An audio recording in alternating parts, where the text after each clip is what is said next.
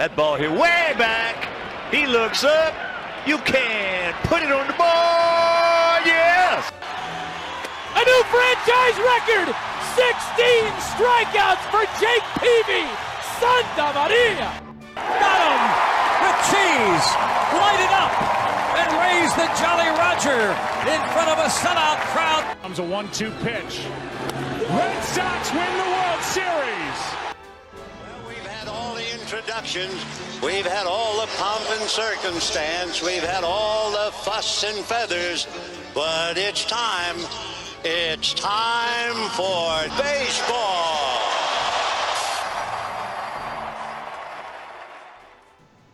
Hallo da draußen an den bekannten Empfangsgeräten. Ihr habt wieder eingeschaltet. Es ist eine neue Woche.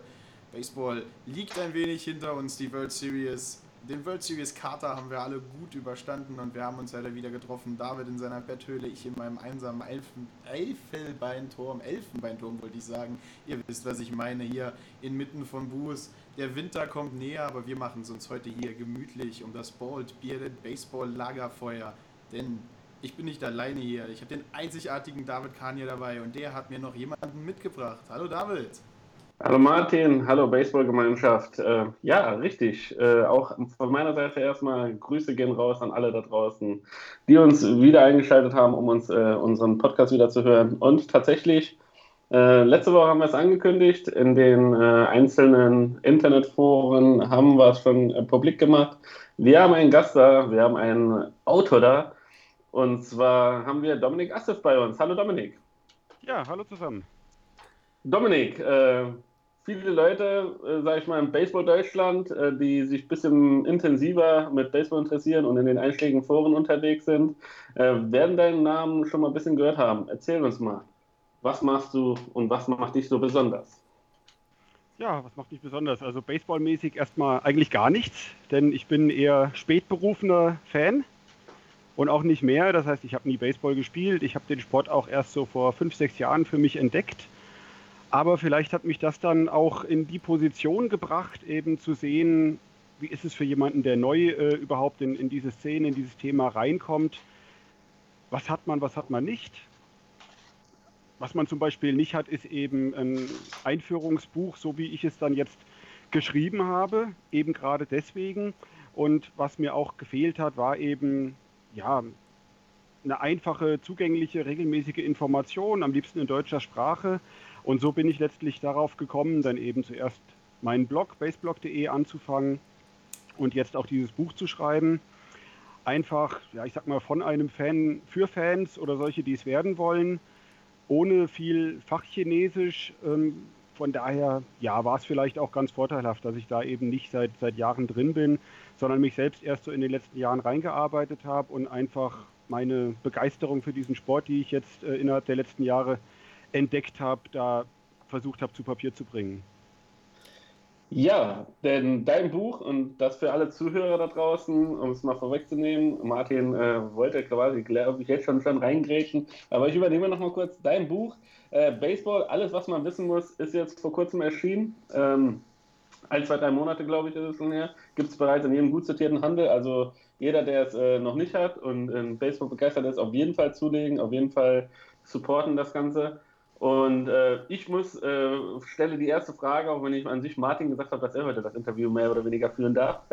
ähm, was mich jetzt interessiert, du sagst es, du bist noch nicht relativ lang dabei, also sechs Jahre ist jetzt noch natürlich noch keine Riesenzeit.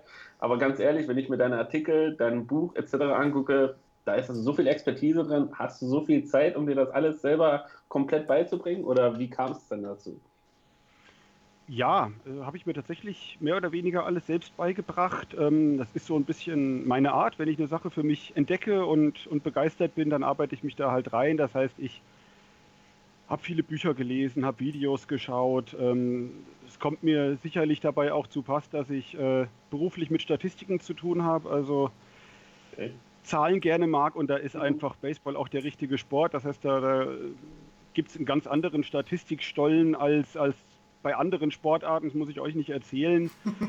Und insofern, äh, ja, konnte ich halt so ein Stück weit dann eben Hobby und Beruf vereinbaren, weil, oder ich sag mal, meine Leidenschaften Die eine ist die Leidenschaft für Zahlen, die andere die Leidenschaft fürs Schreiben. Und da kam jetzt dann eben vor ein paar Jahren diese Leidenschaft für das Baseballspiel dazu, völlig unverhofft, nachdem ich schon bestimmt 20 Jahre vorher oder eher 30 Jahre vorher mein erstes Baseballspiel mal gesehen hatte, hat es mich überhaupt nicht gepackt. Und dann war es einfach vor ein paar Jahren soweit. Cool. Was würdest du sagen, was war bei dir so der Moment, wo du dir gesagt hast, okay, Baseball ist der Sport für mich? Hast du das vor, vor 10, 20 Jahren schon mal ein Spiel gesehen, da hat es dich nicht gepackt. Was war diesmal anders? Was, was war es für ein Moment, was war es für ein Spiel? Es war erstmal kein Spiel, es war ein Buch. Das ist mir eher zufällig in die Hand gefallen. Ein Hörbuch, Home Run von John Grisham, oder ich glaube im Original heißt Calico Joe.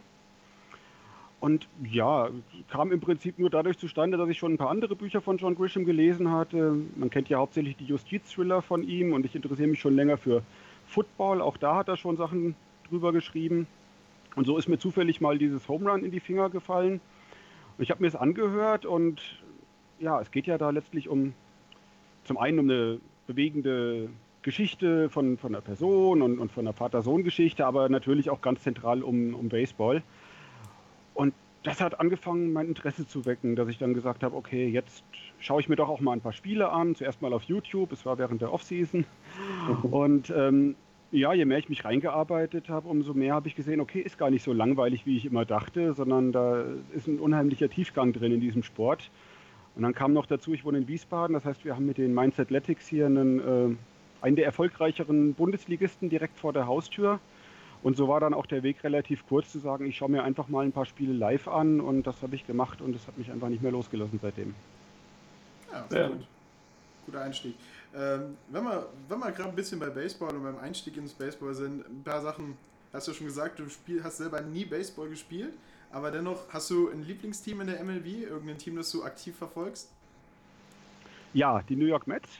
Auch ähm, schon ziemlich lange. Ähm, Im Prinzip, ähm, ja, war das bei mir auch äh, so, dass ich gesagt habe, wenn ich mich jetzt für den Sport interessiere, dann will ich irgendwie auch mitfiebern. In der Bundesliga war es geografisch bedingt natürlich dann, äh, dass es die Mainz Athletics geworden sind. Was so über den Teich angeht, da hat man ja die etwas größere Wahlfreiheit. Und ja, ich habe es in meinem Blog auch mal ausführlicher beschrieben, also äh, kann man auch gerne nachlesen. Äh, da gibt es einen ausführlichen Artikel, wie ich letztlich zu den Mets gekommen bin. Es war so eine Art Ausschlussverfahren. Das heißt, ich habe einfach geschaut, welche Teams sind mir von vornherein schon mal unsympathisch.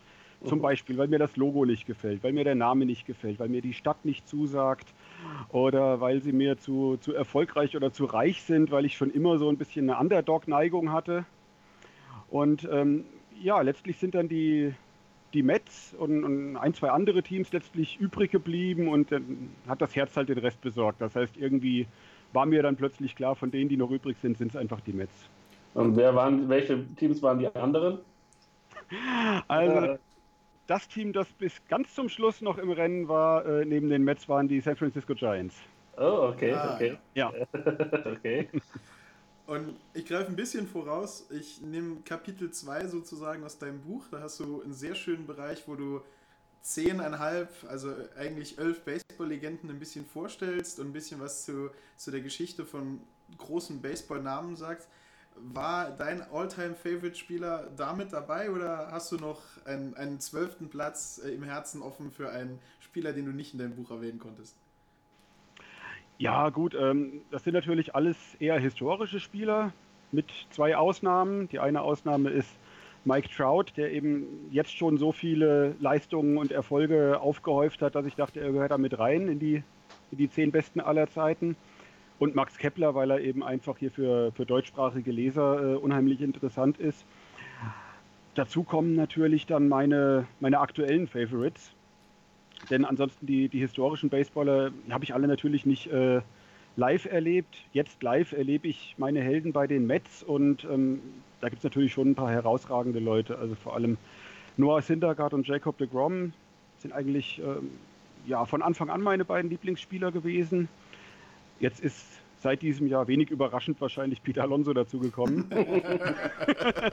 Während sich Johannes Cespedes ja irgendwie scheinbar so langsam durch die Hintertür verabschiedet. Okay.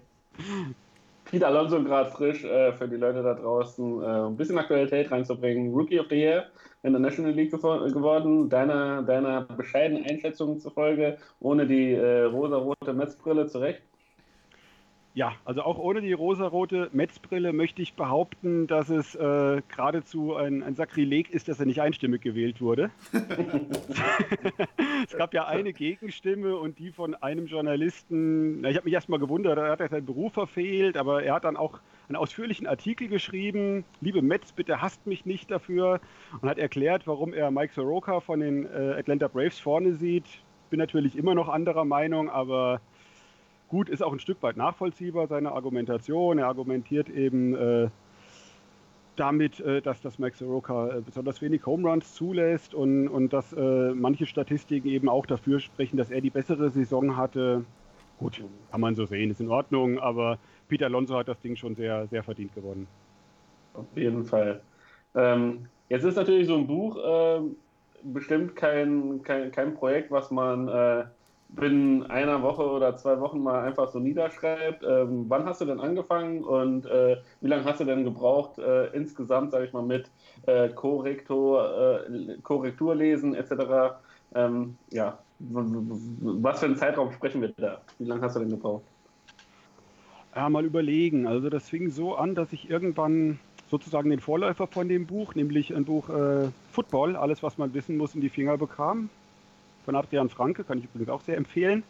Okay. Ähm, und hatte dann ja da den Gedanken, Mensch, so ein Buch müsste es eigentlich über Baseball geben. Und habe dann an den Verlag geschrieben, das war so im September letztes Jahr. Okay. Und überraschenderweise, ich dachte immer, wenn man ein Buch schreibt und veröffentlichen will, da sucht man irgendwie monatelang nach einem Verlag und schreibt einen Haufen Bewerbungen und so, aber tatsächlich hat der Meyer und Meyer Verlag sich äh, sehr schnell bei mir gemeldet. Ähm, ich hatte auch ein paar Probeartikel aus meinem Blog mitgeschickt. Und wir sind uns dann sehr schnell einig geworden. Sie haben gesagt, ja, sie wollten sowieso eben diese Reihe, alles, was man wissen muss, zu einer Reihe ausbauen. Bisher gab es ja mhm. eine Buch und dann haben wir uns einen Monat später bei der Buchmesse getroffen. Das hat dann auch zeitlich gerade gut gepasst. Die ist ja immer im Oktober. Mhm. Und im Prinzip habe ich dann angefangen zu schreiben und das hat sich bis so na, Februar, glaube ich, ähm, hatte ich dann meinen ersten Entwurf fertig, also so fünf Monate. Und dann geht das ja dann immer noch mal so zwei, drei Monate hin und her zwischen dem Lektorat und mir. Das heißt, man hat dann mhm. hier und da noch ein paar Vorschläge, baut noch an den Grafiken oder ähm, ich hatte vorher auch noch, bevor ich es überhaupt an den Verlag eingereicht habe, mir noch einen Monat genommen, äh, in dem ich es noch ein paar Freunden zum Lesen gegeben habe. Habe auch versucht, ein paar unterschiedliche Leute zu nehmen, einen ehemaligen Bundesligaspieler, aber auch einen, der so gar nichts am Hut hatte bisher mit Baseball, um einfach zu schauen, wie die unterschiedlichen Gruppen da mit dem Buch zurechtkommen und welche Verbesserungsvorschläge sie noch haben. Und ja, insofern war es dann so von der ersten Idee bis zum tatsächlichen Erscheinen war es ein knappes Jahr, davon fünf Monate das reine Schreiben. Okay. Und äh, wie hat das äh, die Frau und die Familie aufgefasst? War das quasi tagsüber arbeiten, abends schreiben oder äh, hat man dann noch Zeit für Privates? Ja, Zeit für Privates muss immer sein, klar. Aber ja, klar, ich habe das natürlich neben dem Beruf und allem gemacht. Ähm, aber für mich ist Schreiben eben schon immer so, wie ich gesagt habe, eine Leidenschaft. Und das ist so was, wobei ich entspanne. Das heißt, das ist für mich dann kein zusätzlicher Job, sondern im Gegenteil, das ist dann eher so die Stunde, die ich mir dann am Abend dann noch nehme und, und sage, dabei kann ich abschalten, weil das von wenigen Ausnahmen abgesehen, wo ich mich vielleicht mal an der Formulierung schwer tue und wirklich mal ein bisschen überlegen muss oder, oder schwitze. Davon abgesehen ist das, wie gesagt, für mich einfach Entspannung und das habe ich auch in diesen fünf Monaten nie wirklich irgendwie als Belastung empfunden. Das merkt man auch so ein bisschen an deinem Buch, dass du sehr viel Spaß dran hattest. Also ich habe ja im, im, Vorgespräch schon mal erwähnt, dass ich halt beim ersten drüberlesen vor allen Dingen über die Stelle gestolpert bin, wo du Anfängern ein, ein Baseballspiel zur Hand gibst und anhand eines Innings erklärst, was eigentlich passiert was eine geniale Idee ist, die ich selber nie gekommen bin. Also ich habe den Leuten immer versucht, dann mit, mit Mensch, ärgere dich nicht, Figuren im Baseball zu bringen. Das ist mit dem YouTube-Video viel einfacher. Ähm, wie bist du da drauf? Ja, Ma Ma Martin ist nicht so digital äh, nee. verwandt. Ja. es, es, es, war, es war ein ITler, aber mit YouTube oder so kennt er nicht. Ist für den komplett äh, Neuland. Entschuldigung. Ja, ja. ja merkt, merkt, man schon, David will mir die Kontrolle über das Interview geben und kretscht mir permanent hier rein, dass ich meine Frage vergesse. Nein, ähm, worauf ich hin wollte, ist, wie bist du auf diese Ideen gekommen? Also halt vor allen Dingen einen Anfänger Baseball beizubringen, habe ich gemerkt, ist eine der schwersten Sachen. Ich habe mehrere komplizierte Hobbys und äh, Baseball tue ich mir immer am schwersten, den Leuten das beizubringen, den Leuten das verständlich zu machen. Und das ist dir richtig gut gelungen. Wie, wie bist du da drauf gekommen? Ja, tatsächlich habe ich es erstmal ähm, auch so trocken versucht, wie es äh, eben ja auch in dem, in dem Kapitel davor ist. In dem Kapitel, bevor ich dieses äh, sag mal, YouTube-Experiment dann unternommen habe. Und ich war damit noch nicht so ganz glücklich. Und dann dachte ich mir, okay, wenn ich bisher jemandem Baseball erklärt habe, dann habe ich immer gesagt, am besten gehen wir zusammen mal zu einem Spiel und ich erkläre dir was und du stellst deine Fragen. Und so hat das dann immer ganz gut funktioniert. Und das war dann im Prinzip die Idee, das eben auch mit einem Buch zu tun. Ich kann natürlich nicht jeden der das Buch liest, äh, einladen, mit mir zu einem Baseballspiel zu gehen, aber ich kann ihn einladen, eben dieses Video anzuklicken und das zusammen mit mir dann durchzugehen. Ist eine Idee auf jeden Fall. Ähm, wir haben ja quasi im Zuge dieses, äh, der Vorbereitung dieses Interviews, haben wir in den Social Media äh, Welten, habe ich aufgerufen oder haben wir aufgerufen, dass die Zuschauer oder Follower uns ein paar Fragen stellen können äh, zu deinem Thema. Und da würde ich mir gerne direkt mal loslegen äh, wenn es dir nicht ausmacht. Und zwar haben wir eine Frage gekriegt von Jörg Hartmann. Und der schreibt, ähm, er verfolgt Baseball jetzt seit zwei Jahren und findet diesen Sport unheimlich spannend. Ähm, ich habe einen guten, äh, äh, ich habe noch nicht herausgefunden, äh, wie man einen guten Spieler erkennt. Bei den Pitchern hat er zumindest mal eine Idee, aber warum zum Beispiel ist Mike Trout, äh, wird Mike Trout zum Beispiel als einer der besten seines Faches gehandelt? Könntest du das denen irgendwie erklären, jetzt wo du so ein Buch geschrieben hast? Schwierige Frage tatsächlich. Denn ähm, ich denke tatsächlich erkennt man einen guten Spieler nicht sofort oder nicht unbedingt, äh, wenn man nur ein Spiel von ihm schaut. Okay. Baseball ist ein Sport, der generell in sehr langen Zeiträumen gedacht werden muss. Man hat ja auch unheimlich viele Spiele im Jahr. Es, man spielt auch in aller Regel nicht ein Spiel gegen einen Gegner, noch nicht mal in der Bundesliga, wo es ja eine reine Hobby-Wochenendsache ist. Auch da schaut man, dass man immer zwei Spiele zumindest gegeneinander hat und dass man sich im Jahr äh, mehr, mehrfach sieht.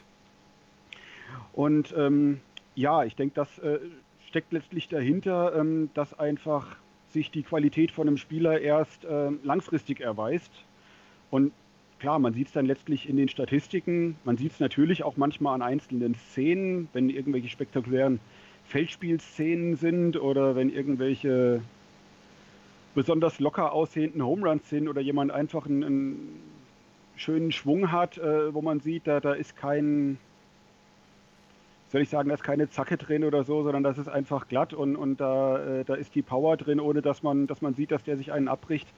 Klar, ein Stück weit sieht man das, aber wie gesagt, äh, im Großen und Ganzen würde ich mir nicht zutrauen zu sagen, ich schaue jetzt ein Spiel mit mir unbekannten Spielern und sage danach, wer von denen was drauf hat oder nicht.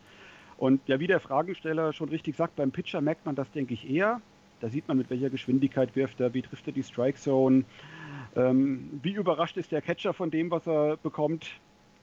Und ähm, das sind alles so Anhaltspunkte. Da sieht man, denke ich, deutlich schneller, ob das ein guter Pitcher ist oder nicht. Aber bei den Feldspielern und Battern sieht man es wahrscheinlich wirklich erst nach, nach ein paar Spielen, die man sich anschauen muss. Ich glaube, da ist quasi tatsächlich, so wie du gesagt hast, äh, die maßgebliche Einheit irgendwann halt natürlich äh, die Statistik, wie viel, äh, wie viel Prozente oder wie gut er im Feld spielt, ohne dass er einen Fehler macht oder wie viel Home Runs, wie viel Base Hits etc. Daran kann man es dann natürlich festmachen.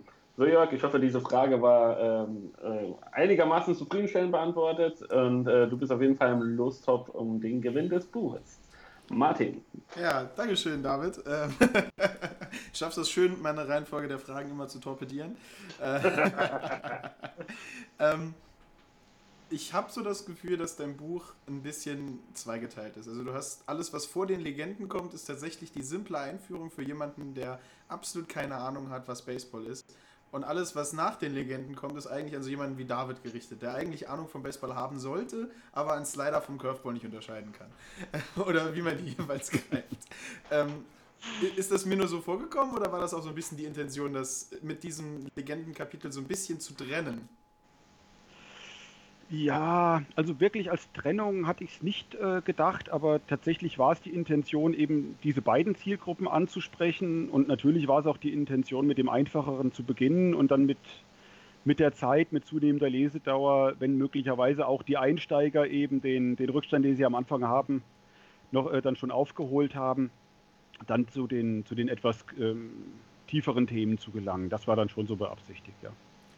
Und eine andere Frage, die ich habe, vor allem wenn ich auf das Cover gucke, du hast unten links das Logo vom Deutschen Baseballverband drauf. Haben die dich irgendwie unterstützt? Waren die irgendwie mit, mit, mit Support zur Stelle oder haben die nur gesagt, ja, finden wir gut, darfst unser Logo benutzen? Ähm, eher das Letzte. Also ja, ich hatte auch ein bisschen Kontakt zum Deutschen Baseballverband. Äh, schönen Gruß an Philipp Würfel an der Stelle. ähm, ja, in, in, dem Sinne, dass ich auch schon äh, mit meinem Blog dort als, als Pressevertreter anerkannt äh, bin die ganze Zeit. Und ähm, dass ich auch fragen konnte, zum Beispiel nach der Anzahl der äh, Baseballvereine und der Aktiven, äh, so ein paar Dinge, die im Buch genannt sind, das habe ich von dort als Info bekommen. Aber ansonsten war es im Wesentlichen ähm, eine Anfrage, die dann vom Verlag an den DBV ging, ähm, ob der DBV bereit ist, das eben zu unterstützen, indem er sein Logo damit draufsetzt, eben so ein Stück weit auch als Gütesiegel. Okay, ähm, würde nochmal mit einer Zuschauerfrage gerade weitermachen, äh, und zwar von Sebastian Schorz. Äh, und zwar fragt er, wie kommt man denn dazu, äh, äh ein deutsches Baseballbuch zu machen? Denn ähm, er denkt sich, äh, die potenzielle Zielgruppe, also Käuferschicht, müsste relativ äh, überschaubar sein. Aber hast du denn genügend Englischkenntnisse, dass du hättest auch ein englisches Buch rausbringen können, eventuell? Ähm, ja, ich glaube, ich hätte die Englischkenntnisse dafür. Aber zum einen würde ich mir mit Sicherheit schwerer dabei tun, äh, sowas auf Englisch zu schreiben. Zum anderen gibt es halt hier schon jede Menge englischsprachige Baseballbücher und da dann irgendwo noch eine Lücke zu finden, die wirklich interessant ist, ist natürlich ungleich schwerer. Und ähm, ja, ich kam eben deshalb gerade darauf, äh, weil ich eben fand, dass sowas in Deutschland noch fehlt. Also ich kenne auch ein paar gute deutschsprachige Baseballbücher, aber die haben eben alle nicht, nicht genau diesen Fokus, nicht genau diese Zielgruppe, von denen ich dachte, ähm, sowas bräuchte man. Und ähm, ja, deswegen gerade auf Deutsch, weil es eben auf Deutsch noch wenig gibt. Okay. Also der, der Und ähm, vielleicht noch, noch, noch zur Frage der, der Größe der, der Zielgruppe oder des Marktes. Äh, ja, tatsächlich äh, war mir das von vornherein klar, dass das kein Buch ist, mit dem ich meinen Job an den Nagel hängen werde und, und die Südsee absetzen werde, sondern ähm, wenn mir es da irgendwie ums, ums Geld verdienen ginge, dann ähm, hätte ich meine Zeit wahrscheinlich anders nutzen können. Okay. Ähm, sondern ähm, ich hatte einfach Lust darauf, dieses Buch zu schreiben und auch Lust darauf, eben mal ein eigenes Buch in Händen zu halten und eben gleichzeitig diese Lücke zu schließen, die ich oft festgestellt habe, wenn man eben mit Leuten redet äh, über Baseball und die sich dann dafür interessieren, einfach entweder weil man so ins Gespräch gekommen ist oder weil es zum Beispiel die, die Großeltern sind von einem, von einem Jugendspieler oder so, die sich dafür interessieren, was, was ihr Junge denn da macht. Äh, dass es einfach eine, eine schöne Sache ist, wenn man da sagen kann, okay, es gibt ein Buch, das beantwortet eure Fragen. Okay, äh, Martin, äh, ich grätsche ungern dazwischen, aber ich habe gerade, weil es gerade passt, äh, noch zwei äh, Zuschauer-Follower-Fragen. Äh, und zwar einmal von Christian Heinz. Der, der möchte gerne wissen, wie du denn zufrieden bist allgemein mit den Rezensionen oder dem Feedback, was du bis jetzt gekriegt hast. Und vielleicht auch mal ein bisschen mit deinen Verkaufszahlen. Ist, das so mehr oder weniger, wie du erwartet hast? Und äh, von äh, Sascha Herrmann, äh, Grüße an Fanclub Nationalmannschaft, der möchte wissen, ähm, welche Auflage hat denn das Buch? Okay, ich fange mal hinten an. Ja. Also Auflage ist gar nicht so leicht zu sagen, denn ich bin, bin, auch nicht wirklich drin in diesem Verlagsgeschäft, aber so wie es der Verlag erklärt hat, ist es heutzutage gar nicht mehr so üblich, eben ähm, äh, wie früher eine, eine, Auflage in einer bestimmten Höhe zu drucken. Oder tut man natürlich schon bei Büchern, die dann stapelweise im Laden landen. Das mhm. ist bei meinem jetzt in Deutschland eher nicht so der Fall, sondern das läuft äh, mehr über den Onlinehandel. Und ähm, da die Technik heute so weit ist, dass man eben nicht äh, in großen Mengen drucken muss, damit sich das lohnt, die Druckmaschinen darauf einzustellen, druckt man das in der Regel in kleinen Chargen immer wieder nach. Das heißt, es gab eine Auflage von, von wenigen hundert Büchern so zum Start, auch orientiert an der, ähm, an der Zahl von Vorbestellungen, die es online schon gab, bevor das Buch rauskam. Und dann wird jetzt so nach Nachfrage einfach dann immer wieder nachgedruckt. Okay. Und ja, ich kann auch gar nicht sagen, wie jetzt wirklich die Verkaufszahlen sind. Ähm, wir sind so im Bereich von ein paar hundert Stück, äh, denke ich, bis jetzt. Und zufrieden bin ich damit auf jeden Fall, denn ähm, ich freue mich über jeden Einzelnen, von dem ich höre, dass er mein Buch äh, gekauft hat oder auch wenn er es nicht gekauft hat, sondern auf anderem Wege bekommen hat und gelesen hat und dass es ihm gefällt, ähm, dann, dann bin ich glücklich. Und wie gesagt, dass ich damit nicht reich werde, ähm, war mir von vornherein klar und ähm, insofern jedes Buch, das, das irgendwo an, an den Mann oder an die Frau kommt, ist für mich ein Erfolg. Auf jeden Fall, also Leute, unterstützt äh, Dominik, dass er tatsächlich äh, sein Hobby zum Beruf machen kann und vielleicht doch noch alles an den Nagel hängen kann. Nee, Spaß beiseite, nee, holt euch das Buch, äh, unterstützt das. Es ist auf jeden Fall sehr, sehr, sehr, sehr lohnenswert und ich denke vielleicht auch, äh, Martin, für ein, zwei Vereine, die, die sehr viele Rookies haben oder so neu gegründet sind, ich könnte mir so durchaus vorstellen, dass man das halt äh, zumindest mal in den Vereinen hat als äh, ja, Leitfaden zum Ausleihen, ähm, dass man den Leuten mal ein bisschen begreifbar macht, okay, was ist denn überhaupt Baseball? Und ähm, wenn ich Whitefield spiele, was ist das überhaupt für eine Position? Was, hat, äh, was ist die Besonderheit dahinter? So viel erstmal zu den Zuschauerfragen. Äh, jetzt, äh, Martin, darfst du natürlich wieder weitermachen. Entschuldigung. Ja, genau. Ich, das ist auch ein Punkt, auf den ich später noch zu sprechen kommen will. Danke, David, dass du meine Reihenfolge der Fragen interpretierst. Er sagt im Vorfeld, ich soll mich vorbereiten, er hält sich raus, ist mein Thema, ich habe das Buch gelesen. Komme ich keine zu zwei Sätzen. Nee, ähm, kurz noch zu einer anderen Sache, äh, die mir aufgefallen ist. Ähm, du hast hinten halt auch sehr komplexe Sachen. Du hast, wie der Draft funktioniert, du hast den Rule 5 Draft, du hast Injured List und so alles Mögliche von der MLB mit erklärt.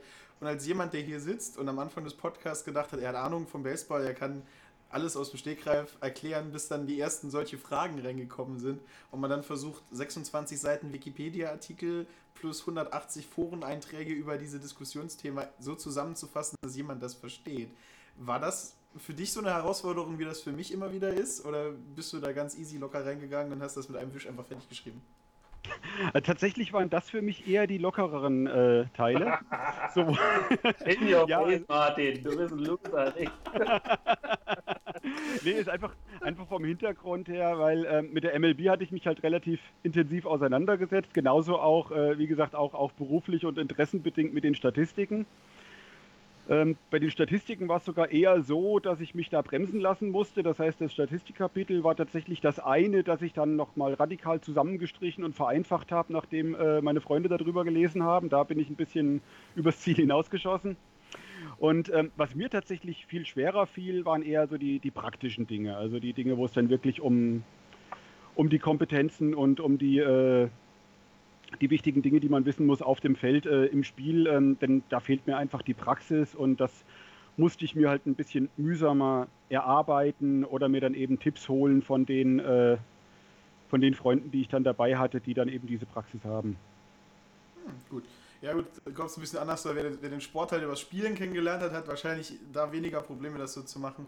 Ähm, aber vor allen Dingen der Statistikbereich ist super gut und ich möchte, äh, David hat das schon so angesprochen, äh, jedem Verein, jedem Vereinstätigen, der vielleicht unseren Podcast hört, ins Herz legen, sich eine Ausgabe dieses Buches zu besorgen. Denn allein, schon die, ja, allein schon die Erklärung der Positionen, Erklärung von Spielzügen, ähm, es hilft Anfängern, also auch, sagen wir mal, nicht mal komplett blutigen Anfängern, die schon zwei, dreimal da gestanden haben, hilft es schon wirklich, wirklich, wirklich sehr, Baseball als Komplettsport äh, zu verstehen. Ich habe immer wieder Rookies uns den Tipp gegeben, wenn ihr Baseball lernen wollt, kauft euch MLB The Show, spielt das Spiel ungefähr ein Jahr lang, dann habt ihr alle Regeln verstanden. Das kann ich jetzt ersetzen. Kauft euch äh, Baseball, alles, was man wissen muss, dann habt ihr innerhalb von einmal Buch durchlesen alles verstanden, was ihr wissen müsst, um nicht, um nicht, um nicht total unnötig über den Platz zu stolpern. Aber spielt trotzdem Bell, ja, äh, MLB oh, The Show. Ja. auf jeden Fall, auf jeden Fall. Ähm, ich, ich hätte noch eine Frage. Du hast uns ja ähm, im Zuge der Vorbereitung ähm, des Interviews hast du uns natürlich noch mal einen kleinen Text geschrieben, äh, um dich auch mal, auch mal ein bisschen persönlich vorzustellen. Wie kommt es denn, äh, dass du überhaupt nicht wirklich aktiv äh, Baseball äh, in die Hand, äh, den Schläger quasi richtig äh, regelmäßig in die Hand genommen hast, sondern jetzt quasi, so wie ich gelesen habe, ähm, als Trainer für die, für die Jugend fungierst, aber äh, mich vielleicht mal versucht hat, bei den Mainz Athletics selber mal äh, eine kleine Karriere zu starten. ähm, ich denke, es war einfach, also zum einen wahrscheinlich auch körperlich einfach ein Stück weit zu spät, sich, sich die, die dafür nötigen Reflexe und so weiter noch draufzuarbeiten. Also ich war ja schon über Mitte 30, als ich den Sport für mich entdeckt habe. Und klar, da kann man immer noch anfangen, zumindest irgendwie mit, mit Mixed Softball oder so, aber es war dann auch so eine Zeitsache. Ich meine, ich hatte zu dem Zeitpunkt schon, schon zwei Kinder, wie jetzt immer noch. Und ähm, ein Vollzeitjob und so weiter. Und von daher hat es für mich einfach so zeitlich nicht reingepasst, da selbst noch aktiv zu werden. Äh, zumindest was über das hinausgeht, dass ich eben mit meinen Kindern angefangen habe, äh, mal ein paar Bälle zu werfen und zu schlagen. So erstmal auf dem Bolzplatz. Und ähm, tatsächlich ähm, hat die Begeisterung sich dann auf die zwei so weit übertragen, dass sie selbst aktiv geworden sind und äh, also auch darauf gedrängt haben, sie wollen gerne in den Verein. Und dann haben wir erst überlegt, natürlich wären die Mainz Athletics dann naheliegend gewesen. Allerdings äh, von Wiesbaden aus ist das keine Strecke, aber wenn die dann am späten Nachmittag, frühen Abendtraining haben, ist es eben plötzlich doch eine Strecke des Berufsverkehrs wegen. Und äh, so haben wir es dann erstmal gelassen und sind dann plötzlich auf die Main Taunus Red Wings gestoßen. Mhm. Das hat mich total überrascht, dass wir hier, also von Wiesbaden aus gesehen, für mich keine Viertelstunde Autofahrt entfernt, äh, den größten Baseballverein Hessens haben.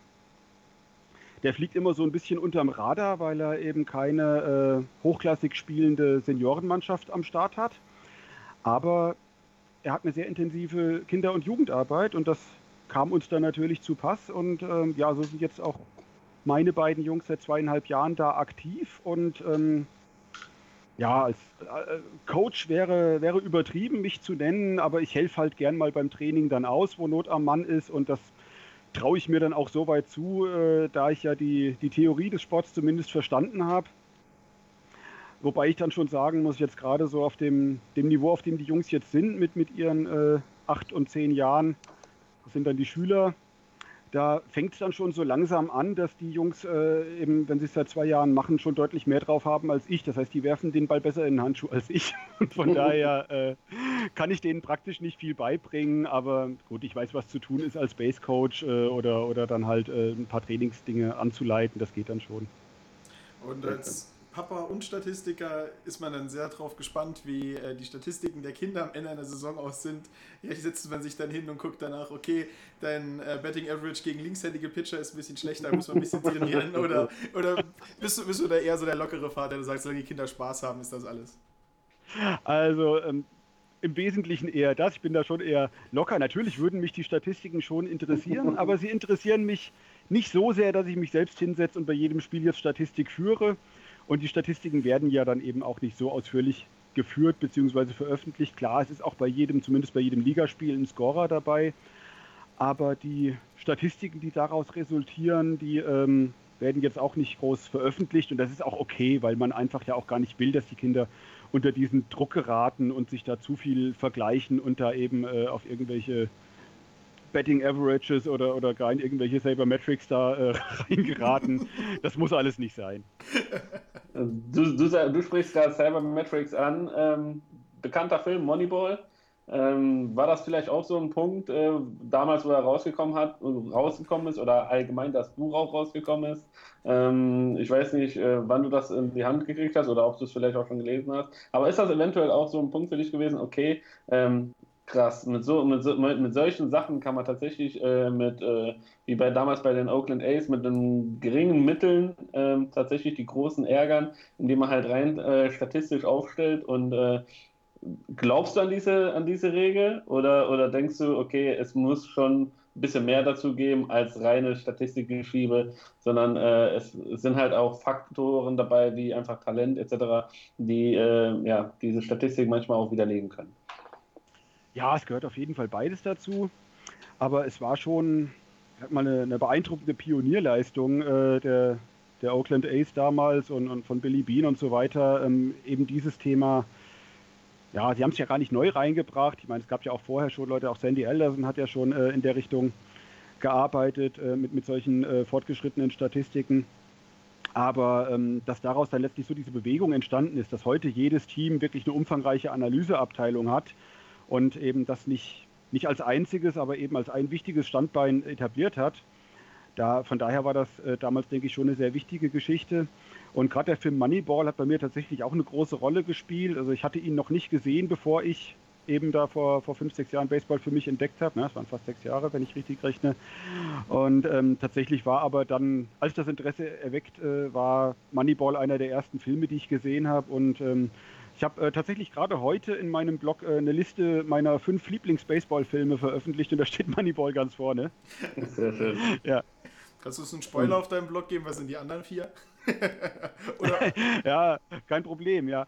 Ähm, der zweite war äh, Field of Dreams. Ja, das ist klar, okay. Können wir uns einigen. Der dritte war 42, also die ja. Jackie Robinson-Geschichte. Auf Platz 4 habe ich einen Kinderfilm, den ich schon viel öfter gehört als gesehen habe, weil meine Jungs stehen dauernd im Auto gucken wollen, wenn wir auf irgendwelchen Urlaubsfahrten sind. Hercules und die Sandlot Kids. Oh, ah, oh, großartiger Film. Und auf Platz 5 ja. auf Platz 5 habe ich die Indianer von Cleveland. Ah, sehr schön, sehr schön. Und ausdrücklich, ausdrücklich nur den ersten Teil. ja, ja. Abstand der Beste, Abstand der Beste. Sag mal, der zweite geht auch noch, aber bitte auf Englisch, nicht auf Deutsch. Das ist. ich, kannte den Film, also Indianer, Indianer von Cleveland ist eine lustige Geschichte. Ich kannte den Film und habe den auch schon mal gesehen und habe den aber nur auf Deutsch gesehen und fand das alles total seltsam. Und dann habe ich mir jetzt, als ich Baseball gespielt habe, nochmal die Blu-ray-Box mit allen Teilen und O-Ton geholt und ist ein ganz anderer Film auf Englisch. Ist ein ganz anderer Film auf Englisch.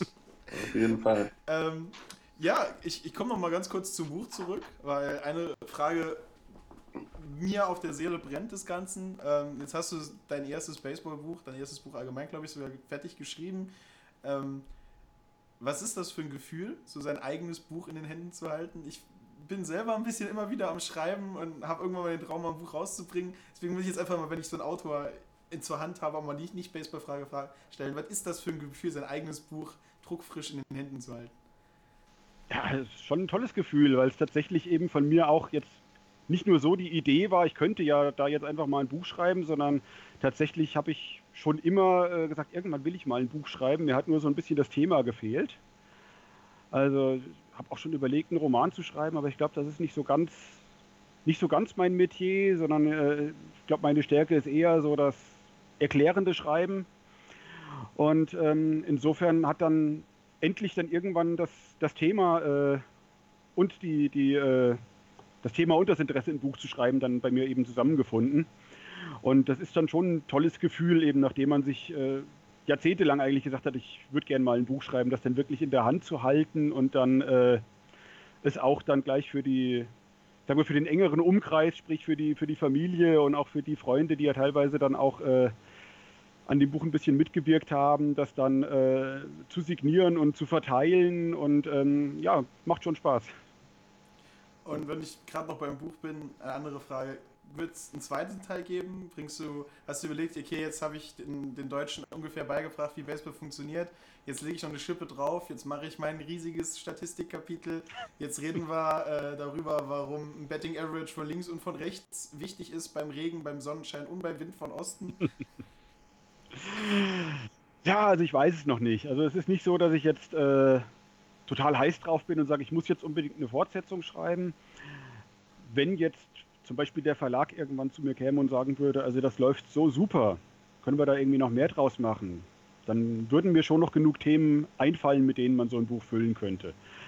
Und auch, äh, wenn du es ansprichst, äh, ein, ein, reines Statistikwerk äh, könnte ich mir natürlich vorstellen, würde mir, glaube ich, auch relativ leicht fallen, aber ich glaube, da ist der Markt noch viel, viel, viel kleiner als überhaupt für ein Baseball. ich. Also ich, ich, ich, kann mich noch ganz dunkel an meine äh, Statistikvorlesung auf der Uni jetzt erinnern. Oh, oh, oh, oh. Ja, also äh, zweites, drittes Semester, das war dann schon äh, ja, ein Kampf. Ja. Also ich habe mich gefreut, wo ich eine 4 gekriegt habe und die, und die Klausur bestanden wurde. Ne? Also deshalb, äh, nee, aber ähm, jetzt hast du so ein Buch und ich stelle mir einfach vor, dass du für das Buch auch relativ viel Recherchearbeit betreiben musst. Hast du das alles auf eigene Faust gemacht oder hattest du vielleicht, du hast vorhin erwähnt, dass Freunde dir auch äh, in gewisser Weise geholfen haben, hast du auch auf externe Quellen zurückgreifen können, die dich halt bei bestimmten Parts entlastet haben und für dich die Arbeit übernommen haben? Oder warst du komplett alleine involviert? Also im Großen und Ganzen war es alleine. Also es war ähm, ja, wie gesagt, ich habe mal ein paar Zahlen angefragt, klar, äh, mal beim, beim DBV oder, oder an anderen Stellen. Und ähm, ja, die Freunde, die dann involviert waren, ähm, waren dann eher involviert, als ich dann schon ähm, die erste Runde fertig geschrieben hatte und dann ähm, es ihnen quasi gegeben habe zum Gegenlesen. Und klar, dann habe ich noch die ein oder andere wertvolle Anregung bekommen, wo sie dann, also die meisten Anregungen waren tatsächlich äh, zum einen ähm, noch die ein oder andere Grafik reinzubringen, was ich dann auch gemacht habe. Und die andere äh, war eben den Statistikteil ein bisschen äh, runterzufahren. Und ähm, das waren insofern dann noch sehr wertvolle Anregungen, aber so zumindest das, das erste Schreiben an sich habe ich eigentlich ziemlich alleine durchgezogen. Wobei ich auch schon auf einiges zurückgreifen konnte, was ich so nach und nach schon vorher mal für den Blog geschrieben hatte. Und äh, eine Anschlussfrage daran. Ähm, ist es schwer, wenn man dann quasi das äh, Erstlingswerk oder die erste Rohfassung abgibt, äh, auch zum Verlag und äh, eventuell, ich denke mal nicht, dass es bei dir so war, aber relativ viel unterstrichene Rot und ändern und hier, das muss weg. Ähm, fühlt man sich da persönlich irgendwie angegriffen oder sagt man, nee, ähm, das hat schon irgendwie Sinn? Oder beziehungsweise meine Frage zielt auch darauf ab, wie leicht fällt es dir oder ist es dir leicht gefallen, diese Kritik ähm, auch zu akzeptieren und äh, nicht, äh, sage ich mal, zu verteidigen, weil du sagst, okay, aus meiner Sicht muss das aber drin sein und ich möchte, dass das so drin bleibt, sondern auch zu verstehen, okay, der Gegenüber hat berechtigte Zweifel daran und ich muss mir vielleicht dann doch mal ein paar, paar Gedanken zu machen. Also tatsächlich gab es gar nicht so viel. Also es war ja zum einen bei der bei der Runde dann mit den Freunden äh, klar, da gab es die ein oder andere Sache. Da fiel es mir dann aber auch ziemlich leicht, weil ich dann eben auch wusste, ähm, das sind einfach in, den, in dem Moment die Experten. Experten in teilweise in Anführungsstrichen, also in manchen Fällen waren es tatsächlich Experten, weil sie eben die Baseballpraxis haben. Dann fällt es mir nicht schwer zu sagen, okay, das wissen die einfach besser oder den Aspekt, den sehen die, den ich bisher nicht gesehen habe. Oder, deswegen Experten in Anführungsstrichen, eben der komplette Neuling, der dann äh, eben einen ganz anderen Blick hat und äh, der mir dann eben auch die richtige Auskunft geben kann, wenn ich für diese Zielgruppe was schreiben möchte. Wenn er sagt, hier, das ist unverständlich oder das äh, geht mir zu schnell oder sowas. Von daher, das fiel mir dann nicht schwer. Und von Seiten des Verlages kam erstaunlich wenig dann noch an Kritik. Also ähm, die waren ziemlich schnell äh, zufrieden mit dem Buch, so wie es war. Und ähm, ja, zuerst hatten wir auch gesagt, sollen so 200 Seiten werden. Im Endeffekt sind es dann so 220 geworden. Und klar, ich hatte mich darauf eingestellt, dass ich dann noch kürzen muss, aber auch da hat dann der Verlag gesagt, nee, das ist für ihn noch im Rahmen, das machen wir so. Und das hat mich natürlich sehr gefreut, weil jetzt ist das Buch so, so aus einem Guss für mich, auch wie ich es mir vorgestellt habe. Sehr schön. Hast ja wahrscheinlich den großartigsten Baseballspieler aller Zeiten und äh, wenn er seine Karriere so weitergeht, auch in die Annalen eingehen als der beste Baseballspieler aller Zeiten Mike Trout vorne drauf. War das ein, also wie, wie war die Gestaltung vom Cover? Hast du gesagt, okay, Mike Trout mit einem MVP-Schläger gehört für mich aufs Cover drauf und dann so ein schöner roter Schriftzug oder wie, wie, wie ist das, wie ist die Cover-Idee dazu gekommen? Also das Cover an sich, jetzt vom Bild abgesehen, sprich der, der Schriftzug und, und überhaupt die Gestaltung, orientiert sich stark an dem äh, Footballbuch, das es schon als ersten Teil dieser Reihe gab. Ähm, der Verlag hatte dann auch schon gesagt, ja, ähm, das wird wahrscheinlich dann eher rot vom Grundton her. Und die Frage war dann eben, welches Bild nimmt man da drauf oder welchen Spieler. Und ähm, ja, im Prinzip habe ich, äh, klar, am liebsten hätte ich da Noah Syndergaard draufgepackt, äh, jetzt rein, rein vom Herzen her. Aber ähm, ich habe gesagt, nee, ähm, soll ja ein Stück äh, auch irgendwo objektiv sein, diese Auswahl. Und objektiv für sinnvoll halte ich äh, da entweder Mike Trout zu nehmen als den aktuell, denke ich, relativ unbestritten, äh, zumindest über mehrere Jahre hinweg gesehen, unbestritten äh, besten Baseballer zurzeit. Oder Max Kepler als den äh, deutschen Baseballer in der MLB. Und ähm, ja, letzten Endes zwischen den beiden war es mir relativ gleich. Also ich habe dem Verlag gesagt, einer von den beiden sollte es meiner Ansicht nach sein. Und dann haben die Leute dort eben dieses Bild, das jetzt drauf ist von Mike Trout, gefunden und ähm, wir haben gesagt, ja prima, das passt von der Farbe und, ähm, und vom Format her rein und dann nehmen wir das. Ähm, Max Kepler wäre auch, äh, wie gesagt, eine gute Überlegung gewesen. Ich habe auch gesehen, einer der Fragesteller äh, genau. in eurem Gewinnspiel hat genau danach gefragt, warum es genau. Max Kepler wurde. Ähm, ja, war äh, mehr oder weniger ein Münzwurf. Also der hätte es genauso okay. gut sein können. Es waren die beiden, die ich für prädestiniert betrachtet habe. Bei Max Kepler hat vielleicht noch ein bisschen, äh, war es vielleicht noch ein bisschen ein Faktor, dass er zu dem Zeitpunkt, als ich das Buch geschrieben habe, eben äh, eher ein, ein, Durchschnittsspieler war in der MLB. Was schon aller Ehren wert ist als, als Deutscher, der ja äh, nicht in, in diese Baseballkultur reingeboren wurde, aber seinen richtigen Breakout hat er ja in dieser Saison gehabt, in der ja dann jetzt das Buch auch schon erschienen ist und eben auch schon fertig geschrieben war. Sonst hätten wir vielleicht noch ein bisschen intensiver in die Richtung überlegt. Genau. Also Patrick Krämer, der hat diese Frage nämlich gestellt, äh, wieso nicht äh, Max Kepler, der Dirk Nowitzki des Baseballs, aufs Cover gekommen ist. Also äh, ähm, ja, nee, äh, berechtigte Frage, ähm, passt ja, aber du hast es, glaube ich, auch ähm, ein, eindeutig beantwortet.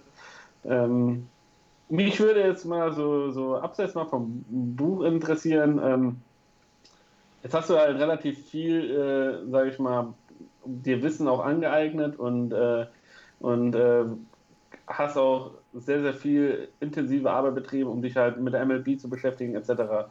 Äh, denkst du, in Deutschland sind wir auf einem guten Weg, diesen Sport irgendwie voranzubringen? Oder was äh, ähm, bedarf es quasi deiner bescheidenen Meinung, in Anführungszeichen, um vielleicht hier so ein bisschen den Turnaround zu schaffen, den der Football vielleicht schon ja, ein, zwei, vielleicht schon zehn Jahre vorhat, äh, äh, vom Baseball bis jetzt, äh, um das äh, ja auch hier so ein bisschen aufblühen zu lassen? Ja, gut, Football hat. Bitte? Diese Begeisterung, Entschuldigung. Ja. Football hat zwei Vorteile, denke ich, gegenüber Baseball. Zum einen hat Football ja äh, damals mit der NFL Europe schon mal äh, hier den Schritt gemacht, äh, mal große Stadien zu füllen. Ich denke, das ist bei einigen zumindest im, im Großraum rund um Frankfurt und um Düsseldorf auch ein Stück weit dann hängen geblieben. Aber ich denke, was der Hauptfaktor war, war einfach, äh, dass sich da ähm, ein, ein, Fernsehsender im Free TV äh, der Sache angenommen hat, regelmäßig Football bringt mit deutschem Kommentar und natürlich auch der entsprechenden Social Media Coverage und allem, was da dazugehört, dann drumherum. Und ich denke, das würde mit Baseball auch funktionieren, wenn eben jemand diesen Schritt täte. Das heißt, ähm, ja, die Zugänglichkeit ist ja schon ein bisschen leichter geworden, äh, indem man seit einigen Jahren MLB TV abonnieren kann von Deutschland aus, indem auch äh, bei The Zone äh, regelmäßig Baseballspiele laufen, aber das eben in aller Regel ja noch mit mit englischem Kommentar und von daher eben nicht so niedrigschwellig wie Football vor ein paar Jahren auf Pro7 Max eingeführt wurde. Und ich denke, das ist das, was Baseball fehlen würde, um auch über diese Schwelle zu kommen. Ich glaube auch, äh, ich meine, Sport 1 hat es ja, glaube ich, versucht. Letzte Saison, glaube ich, war das, wo sie ein, zwei Live-Spiele hatten. Natürlich hatten sie dann so äh, Taktikspiele, wo es nur einen Run oder sowas gab, wo wo einer wie Martin natürlich äh, das Spiel seines Lebens guckt und ähm, äh, Fingercount vorm Fernseher sitzt, aber natürlich die breite Masse will natürlich äh, Action sehen. Ist ja klar, ähm, gerade jetzt, wenn es äh, ein neuer Sport ist, der quasi äh, ja, der breiten Masse vorgestellt werden soll. Aber ich bin da irgendwie bei dir auch. Äh, der Zone macht, glaube ich, einen guten Job. Jetzt auch äh, bei der World Series, die deutschen Kommentare, ähm, die da waren von den Legionären TV und ähm, von den von dem München H Disciples, äh, der, der Kommentator, der mit dabei war. Also wir gehen auf jeden Fall schon mal, glaube ich, in die richtige Richtung. Äh, trotzdem, wie siehst du allgemein die Situation in Deutschland, jetzt allgemein Vereinsbaseball, Bundesliga-Baseball? Du hast gesagt, du hast Mainz bei dir in der Nähe. Ähm, wie findest du die Qualität jetzt als äh, rein sportlicher Beobachter des ganzen Sports? Ja, die Qualität ist, ähm, ich sag mal, in der Bundesliga zumindest schon eine hohe, meiner Ansicht nach. Also es macht Spaß dazu zu schauen. Aber was man schon in der Bundesliga und dann eben auch in den niedrigeren Ligen merkt, ist halt, dass leider oft das Gefälle sehr groß ist. Also ich glaube, es wäre deutlich ähm, interessanter noch, wenn eben äh, es dann nicht vier, fünf äh, konkurrenzfähige Clubs gäbe, sondern dann eben wirklich äh, in der ganzen Liga jeder jeden schlagen könnte. Das ist halt leider oft nicht so. Oft hat man dann so die Liga 2 oder 3 geteilt und dann ist oft die Kluft zwischen den Ligen nochmal so groß, dass in manchen Jahren äh, überhaupt gar keiner aufsteigen will, zum Beispiel aus der unteren Liga in die obere Liga. Und ähm, ich finde, das ähm, schadet dem Sport auch ein bisschen, aber das ist natürlich jetzt auch nicht, nicht in der Verantwortung der Vereine, die, die sagen, wir wollen nicht aufsteigen, sondern die werden dann auch ihre guten Gründe dafür haben es ist, denke ich, einfach ähm, diese Leistungsdichte noch nicht da, äh, das zu gewährleisten, dass eben die, die Ligen so ausgeglichen sind und äh, dass das mit dem Auf- und Abstieg, äh, was wir ja in Deutschland haben und was auch seinen Sinn hat, dass das aber eben oft dann gar nicht so funktioniert, weil äh, mangels Masse einfach. Okay. Ich komme mal ganz kurz auf dein Buch zu sprechen. Ich habe mir eine Notiz gemacht und habe totalweise wieder vergessen, warum. Ich hatte mir ganz groß Doping, Fragezeichen, Fragezeichen aufgeschrieben, wusste nicht mehr. Dann habe ich noch durchgewählt, hast Barry Bonds erwähnt. Obwohl er mhm. ja halt, genau wie du beschrieben hast, eine der, der kritischsten Figuren äh, im Profi-Baseball ist. Ähm, und halt dann in eine Legendenliste mit Leuten wie Ted Williams, Babe Ruth, Ty Cobb reingesetzt. Ähm, bewusst gemacht, um vielleicht bei Leuten, die Ahnung vom Baseball haben, da schon gleich sowas wie eine kleine Kontroverse auszulösen, weil äh, natürlich ist er von seinen Statistiken her ist er oben mit dabei, aber wir, sind uns ja alle ziemlich sicher, dass äh, das nicht die Leistung von Herrn Barry Bonds alleine war. Ja, sicher. Also zum einen denke ich, Barry Bonds wäre auch, auch ohne Doping äh, einer gewesen, der, denke ich, ohne Diskussion sogar in diese Reihe gehört hätte. Ich kann natürlich auch nicht, äh, nicht sagen, wie seine Karriere ohne Doping verlaufen wäre und, und wann das überhaupt bei ihm in welchem Maß eine Rolle gespielt hat. Die äh, Theorien, die sich darum ranken, gehen ja eher dahin, dass er das eher in, in, späten Jahren eingesetzt hat, sprich als er eigentlich auch schon längst einer der, der großen Baseballspieler war. Das heißt, man wird kein großer Baseballspieler allein durch Doping, aber natürlich hat das mit Sicherheit bei ihm eine große Rolle gespielt. Und ich fand, dass er auch deswegen in dem Buch erwähnt werden sollte, mit allen, allen Einschränkungen und, äh, und Sternchen, äh, die dabei mit zu betrachten sind. Einfach weil es sonst auch Fragen aufwirft. Das heißt, ich äh, schreibe hier von bestimmten Statistiken und, und von äh, den Leistungen, die die erwähnten Spieler dort gebracht haben. Und dann schaut man da in so eine All-Time-Rangliste und sieht, ja, da steht ja immer Barry Bonds oben und der wird gar nicht erwähnt. Was ist denn da los? Von daher denke ich, ist es der, der einfach transparentere und ehrlichere Weg, ihn in die Aufzählung mit reinzunehmen und die Kontroverse aber natürlich auch, auch darzustellen und äh, zu schreiben, was da der Sachstand ist, was man weiß, was man nur vermuten kann und so weiter. Gut. Habe noch eine journalistische Frage. David guckt schon wieder so, so böse mich an. Ähm, du machst das ganz gut mit den Interviews, du gibst tolle Antworten, alles. Wie viele Interviews musstest du wegen deinem Buch geben? ähm, im Prinzip ist das das erste. Also das erste zumindest. Äh, Sehr schön. Zumindest das erste am Mikrofon. Also ich habe ähm, früher mal bei einer lokalen äh, Tageszeitung gearbeitet.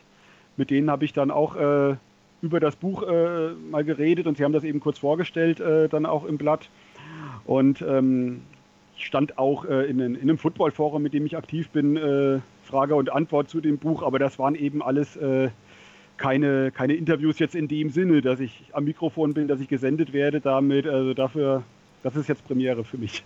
Also ich, äh, also ich kann äh, ein kleines Geheimnis verraten. Dominik war ein bisschen schüchtern, wo wir angefragt haben, ob er überhaupt äh, äh, das Ganze hier mehr oder weniger gut managt. Und ich muss sagen, also ich bin begeistert.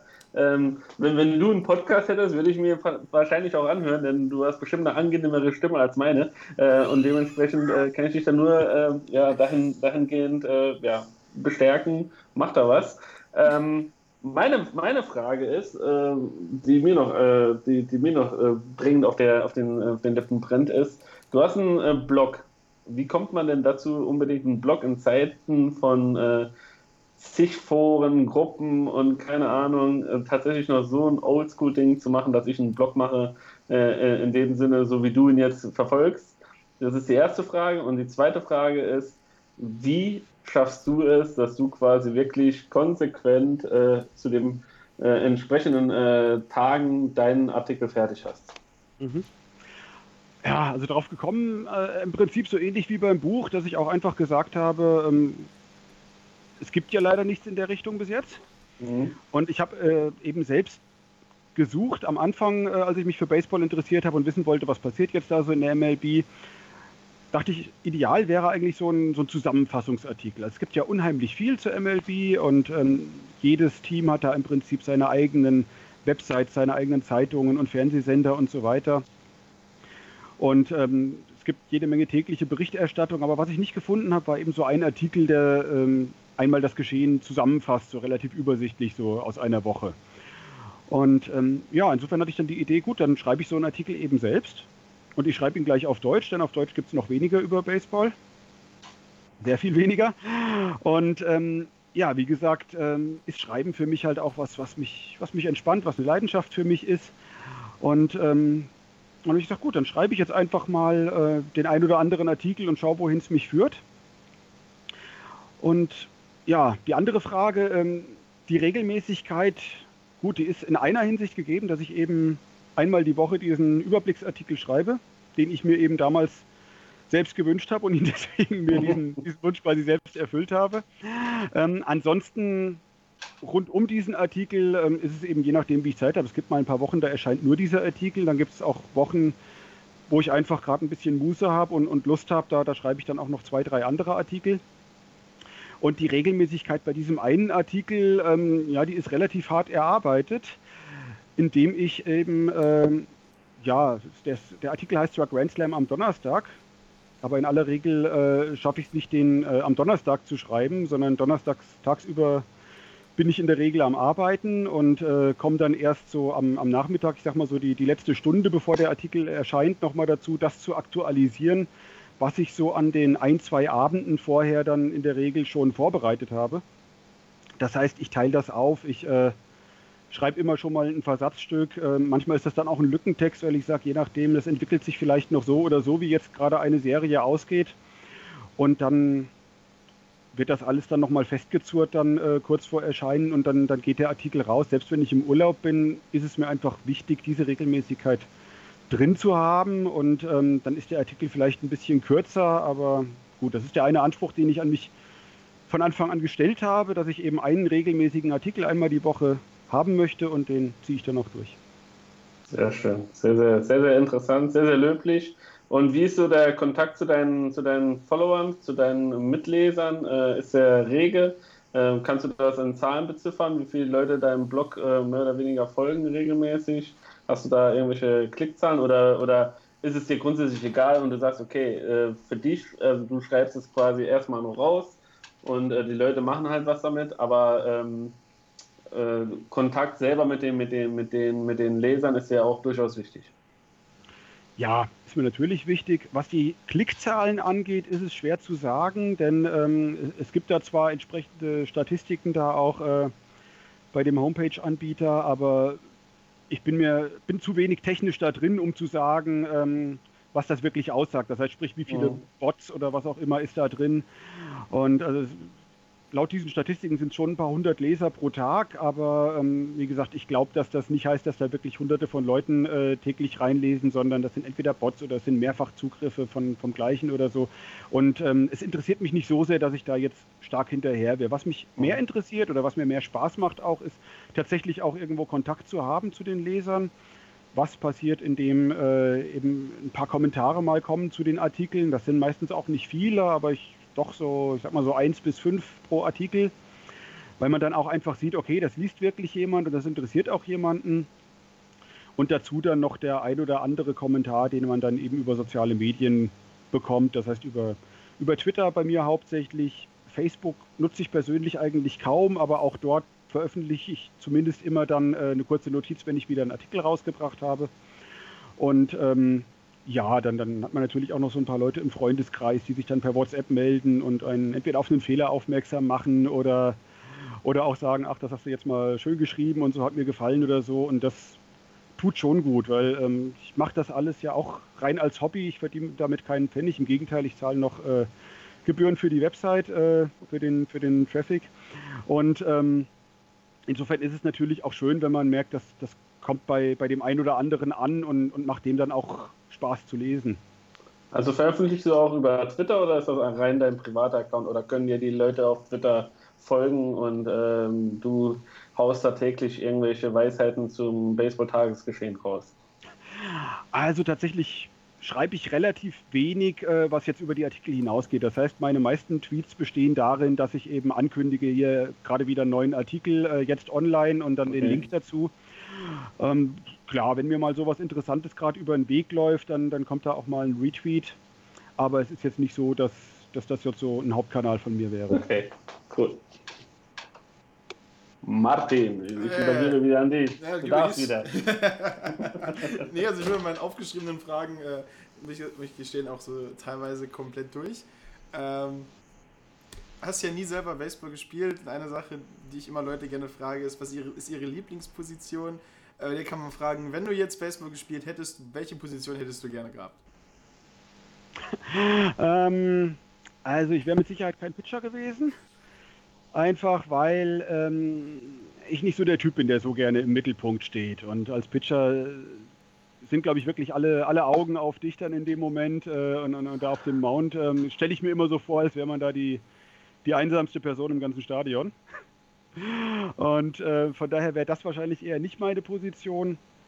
Ansonsten kann ich mir eigentlich fast alles vorstellen. Also Catcher stelle ich mir unheimlich interessant vor.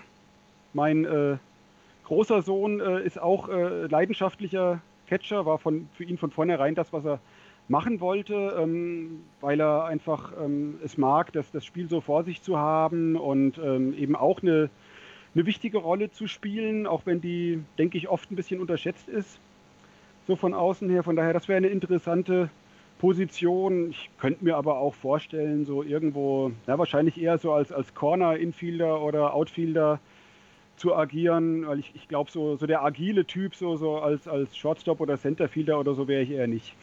Okay.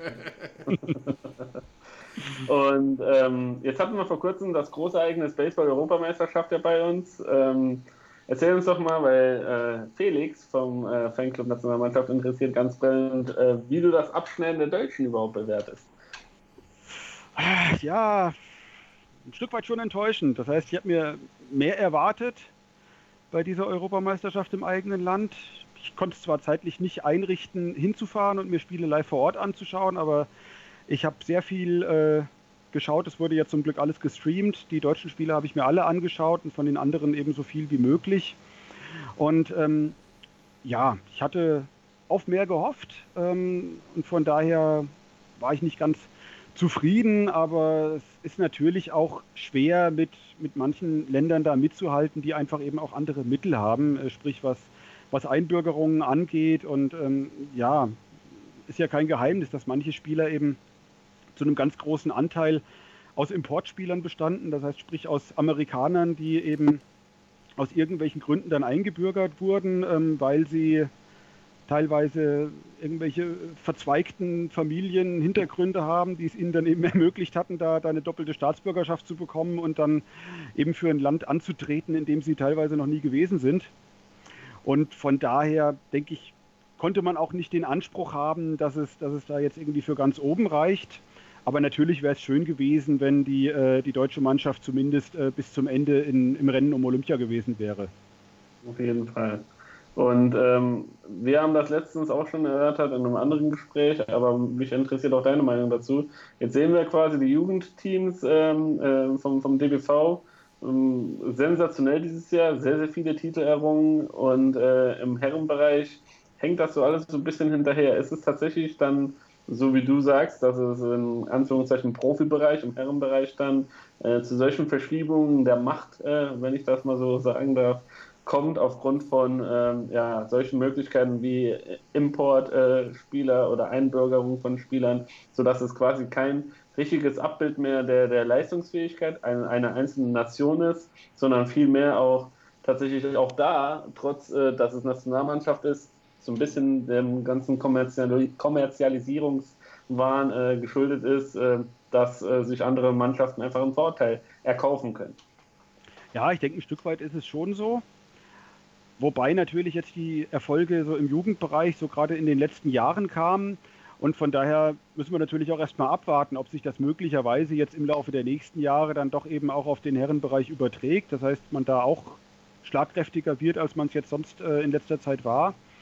Und von daher erhoffe ich mir da schon einen gewissen Schub, aber dieser Faktor mit den, mit den eingebürgerten oder, oder jetzt wirklich, äh, wenn man es so nennen will, eingekauften Spielern ist natürlich immer noch da. Und ähm, ich finde aber auch, man sollte nicht jetzt äh, nur um, um, um des, des Erfolgshungers willen auf diesen Zug aufspringen, sondern ich halte das für nicht den richtigen und, und keinen schönen Weg und deswegen ähm, würde ich auch sagen, dann, dann lieber, lieber Dritter, Vierter werden mit der, mit der Mannschaft, die tatsächlich äh, so aufgebaut wurde und sich so eingespielt hat und ähm, dann eben die ersten Plätze denen überlassen, die meinen, sie, sie haben das nötig. Okay.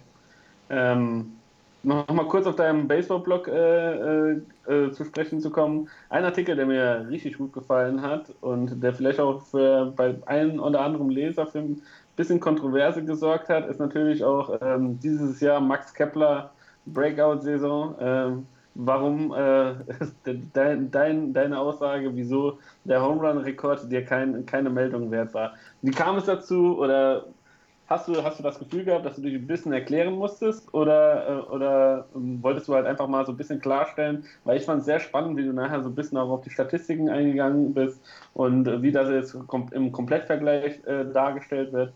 Ähm, aber hast du irgendwie das Gefühl gehabt, okay, du musst dich jetzt deinen Lesern oder deinem Publikum auch ein bisschen erklären, okay, jeder springt auf den Zug Max Kepler auf, jeder äh, will ihn jetzt irgendwie zu so einer Symbolfigur ähm, ja, darstellen, aber du ziehst dich da extra so ein bisschen zurück und relativierst das Ganze. Wie kam es dazu? Ähm, ja, gut, ich bin halt wie gesagt auch großer Statistikfan und ähm, das heißt dann eben für mich auch gerade nicht, dass ich unbedingt jede Statistik, die, die manchmal auch irgendwo an Haaren herbeigezogen ist, äh, darauf aufspringen muss, sondern dass ich mich eben, ich finde, wenn man sich für Statistiken interessiert und, und auch ein bisschen damit auskennt, dann ist die erste Frage eben immer, wie, wie aussagekräftig ist so eine Statistik. Und ähm, also Max Kepler hat super Statistiken dieses Jahr abgeliefert. Wie gesagt, äh, ich sage ja auch, das war seine Breakout-Saison und er ist jetzt vom, vom Durchschnittsspieler, der bis letztes Jahr noch war, zum Leistungsträger aufgestiegen und das finde ich super.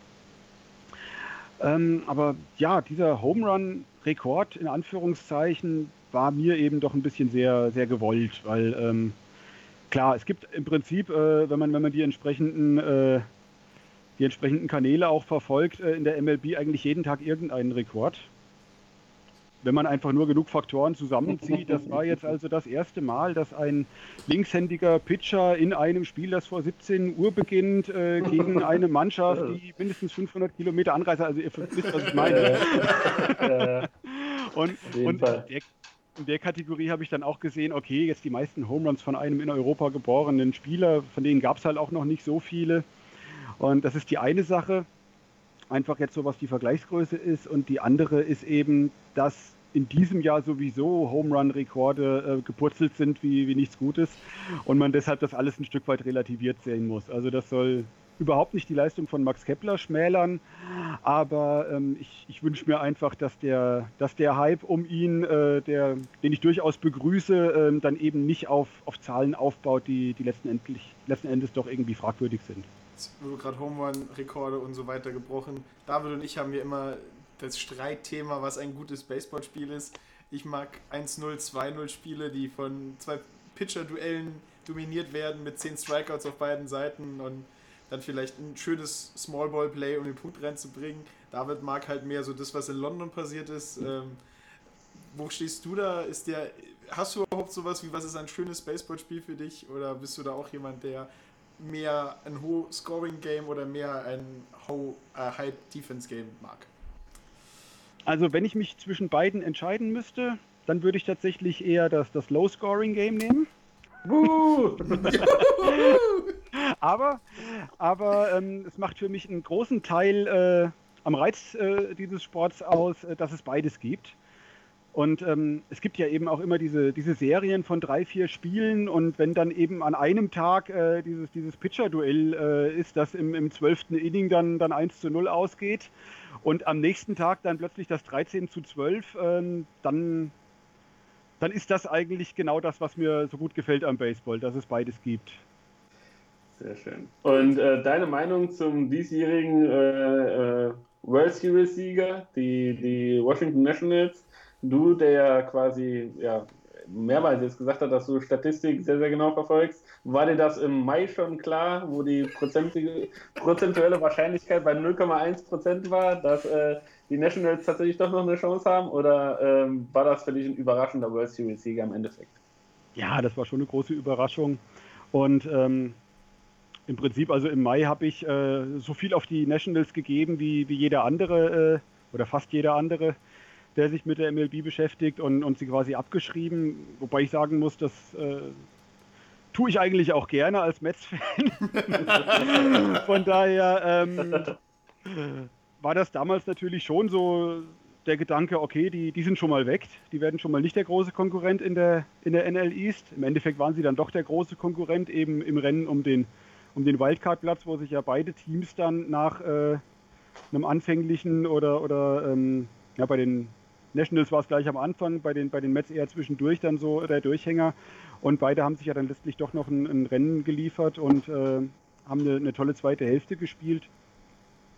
Und ja, jetzt diese World Series, ähm, ich bin da so ein bisschen hin und her gerissen, weil ich zum einen eben, wie ich schon gesagt habe, äh, eigentlich ein Fan von Underdogs bin und es gab wohl keinen größeren Underdog jetzt in dieser Postseason als die Nationals und ähm, es, es, freut mich auch für einige Spieler, gerade die, die Pitcher, also Max Scherzer und äh, Strasburg und äh, ja, das, das ist eine, eine tolle Truppe äh, und ähm, ein Stück weit gönne ich es denen schon. Na, natürlich ist man auch äh, als Mets-Fan immer ein bisschen befangen äh, in seiner Freude oder in, in, dem, was man den Nationals gönnt. Also ich habe euren letzten Podcast auch äh, gehört, wo es eben um die äh, World Series ging und einer von euch, ich glaube Martin war es, hat gesagt, äh, die, die Realität ist ein Baseballschläger, der dich ins Gesicht trifft und auf dem Baseballschläger steht Randon.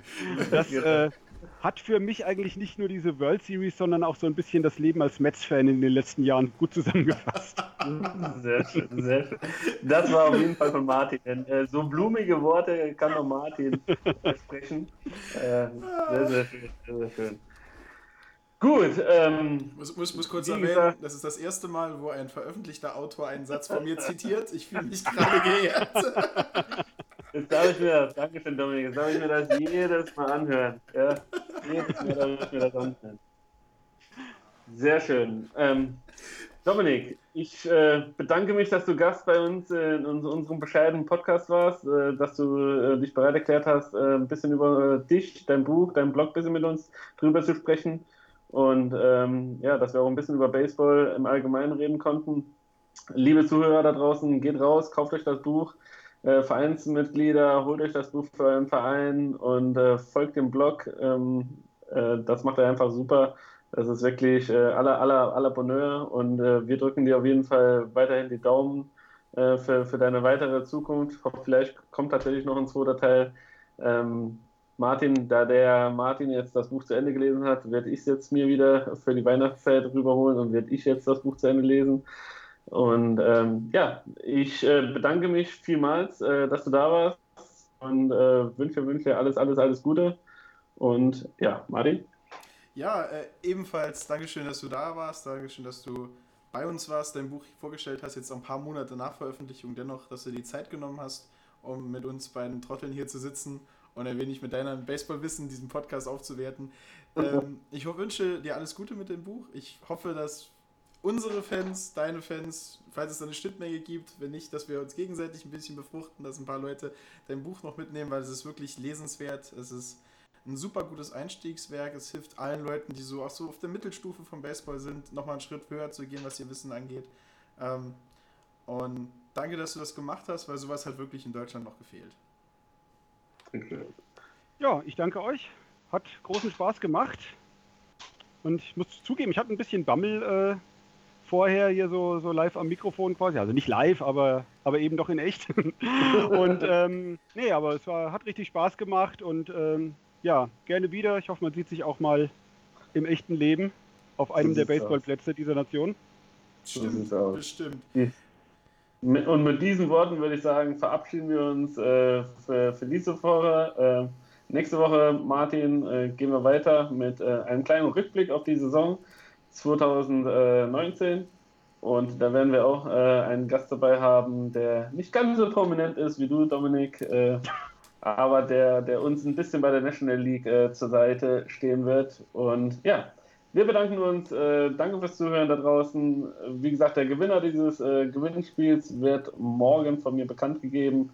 Ähm, der darf sich über ein tolles Buch freuen von Dominik Asseff, Baseball, alles, was man wissen muss. Ich halte jetzt hier mal die virtuelle Kamera. Ihr könnt es nicht da draußen sehen, aber die Jungs äh, können es sehen. Das wird äh, von mir persönlich in die Post gebracht. Und Dankeschön an alle. Schöne Woche, schöne Woche, schönes Wochenende. Ciao, ciao. Ciao. Ja.